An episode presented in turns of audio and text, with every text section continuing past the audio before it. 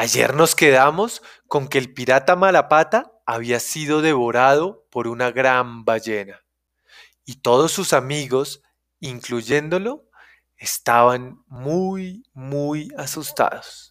Vamos a ver qué le depara a nuestro gran amigo el pirata Malapata.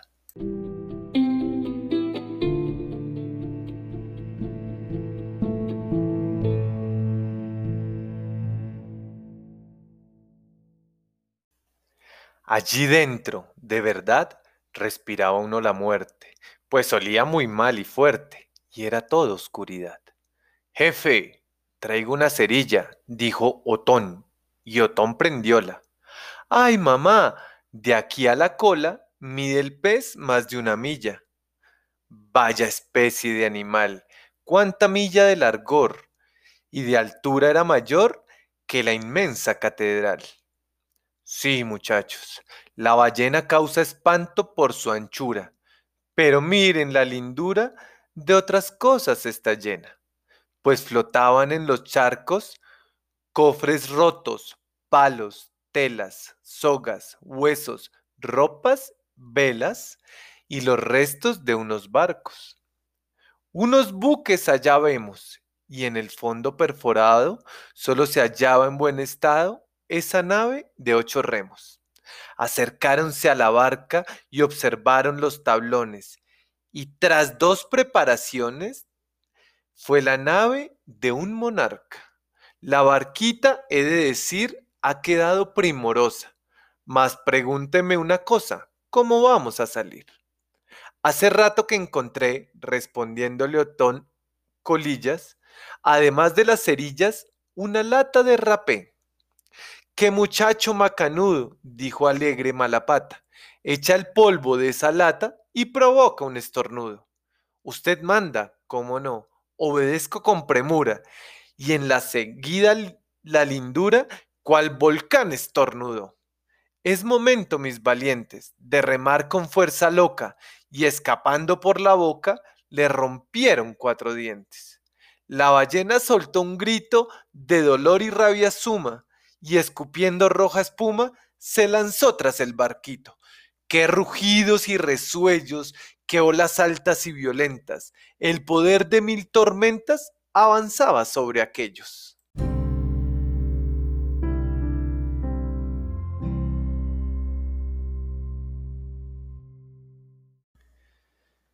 Despertáronse del ruido otros monstruos de alta mar y pusiéronse a parlar en su idioma retorcido.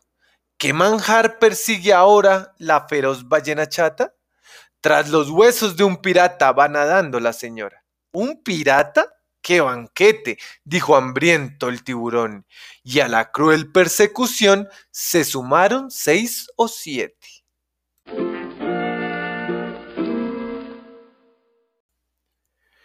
No muy lejos, veinte buques navegaban briosamente y en el barco que iba al frente platicaban ambos duques. Vi a través del telescopio a unas fieras y al tunante. Vientos soplan, adelante, que alcanzarlos es lo propio. Y poniéndose morado, dijo el otro majadero, en las llamas, cocinero, hierve azufre encebollado mas adviertan ilustrísimas que los vientos impulsores llevarán estos olores hasta aquellas naricísimas. Calla, calla, cobardón, que verás con harto gusto a las bestias como asusto con disparos de cañón. Y zumbando viento en popa avanzaron las fragatas, para hacer de los piratas espantable y turbia sopa.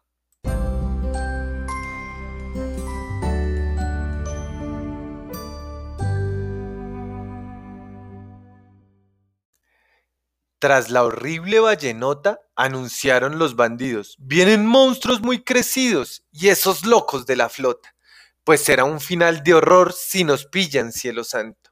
Respondiéndoles con espanto nuestro pobre malhechor, y es que encima de las olas se asoman ya impacientes, ojos fieros, muchos dientes, picos duros, largas colas.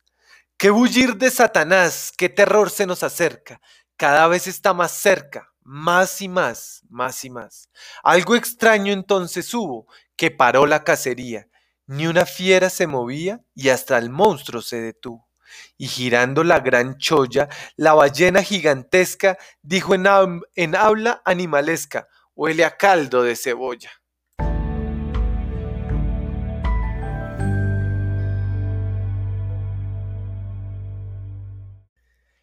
Mas en eso, catapum, retumbaron dos cañones.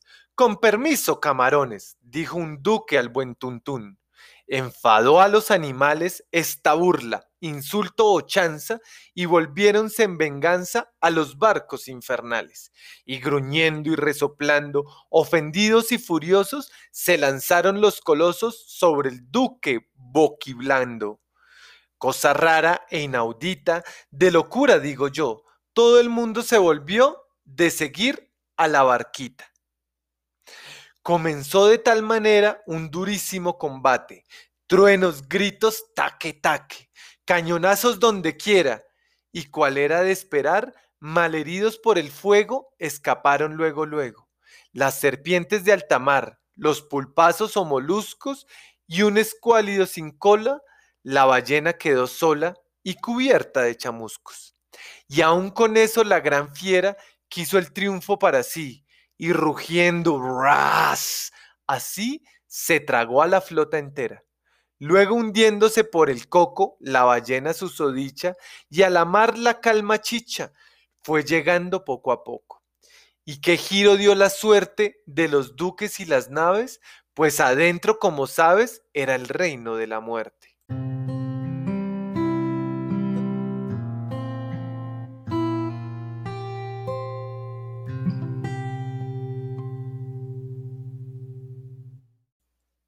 Encendieron los Sansones una luz en la panzota, y no vieron de la flota sino tablas y tablones. No quedaban de las velas sino lienzos desgarrados, y de pena los soldados entonaron cantinelas.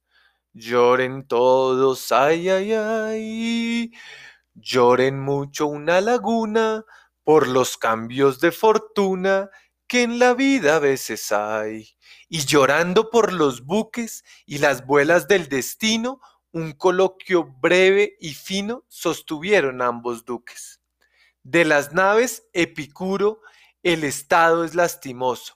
Me pregunto, sinforoso, si saldremos del apuro. Oh, lector, qué admiración causará en ti la respuesta, mas habrá de ser expuesta en alguna otra ocasión.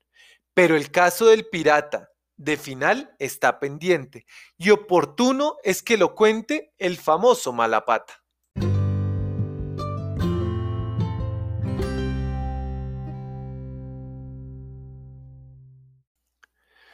Unos cuatro o cinco días estuvimos a merced de las olas, de la sed, del calor y las manías, mas de pronto achicharrados bajo un sol impertinente, nos quedamos largamente con los ojos abombados, pues en medio de las cuitas acercósenos ligero un blanquísimo velero tripulado por monjitas.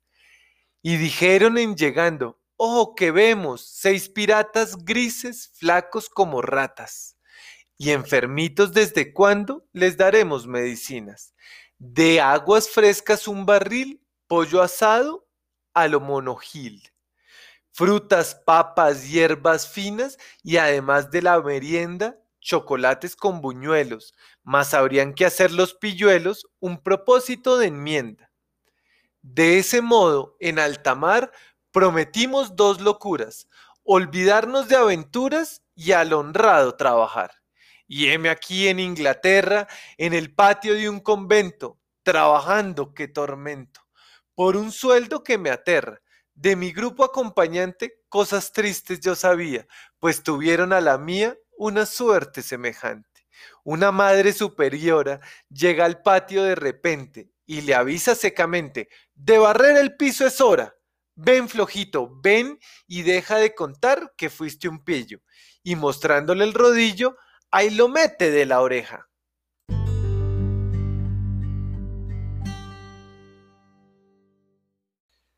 Y colorín colorado, este cuento se ha terminado.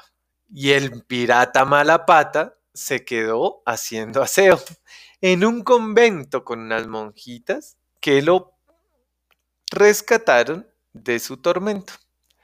Entonces espero que hayas disfrutado de las aventuras del pirata Malapata y ya llegarán nuevos cuentos. Un abrazo, te amo.